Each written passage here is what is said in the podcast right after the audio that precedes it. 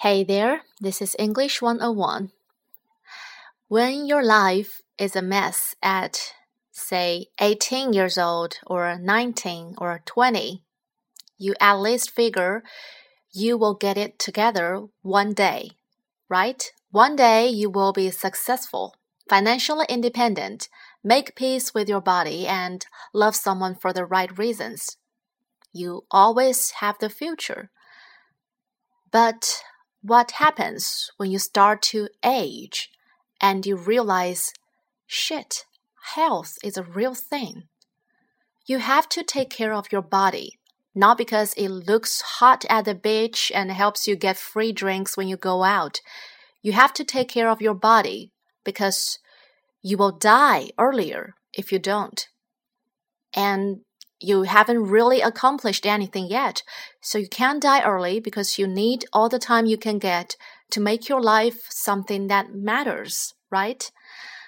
I'm not one of those people that thinks you have to do everything before you get married or turn 30. I'm not trying to say aging isn't fun. The point is that when you get into your late 20s, you realize that the future isn't going to be a distant thing forever. It is coming for you. Maybe you always assumed you'd be really successful at your career, but is that actually going to become a reality?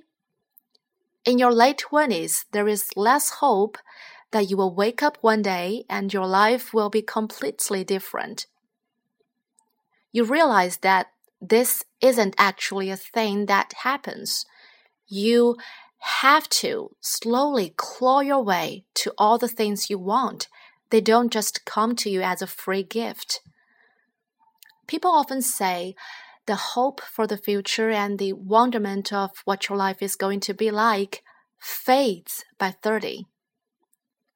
But there is certainly a lot of life most people have to live after that age. And we have tons of examples of people who turned it around or came into their own.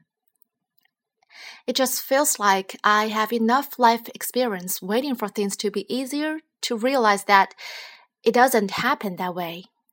I'm not going to wake up and magically have things figured out and never have to go through a rough patch again.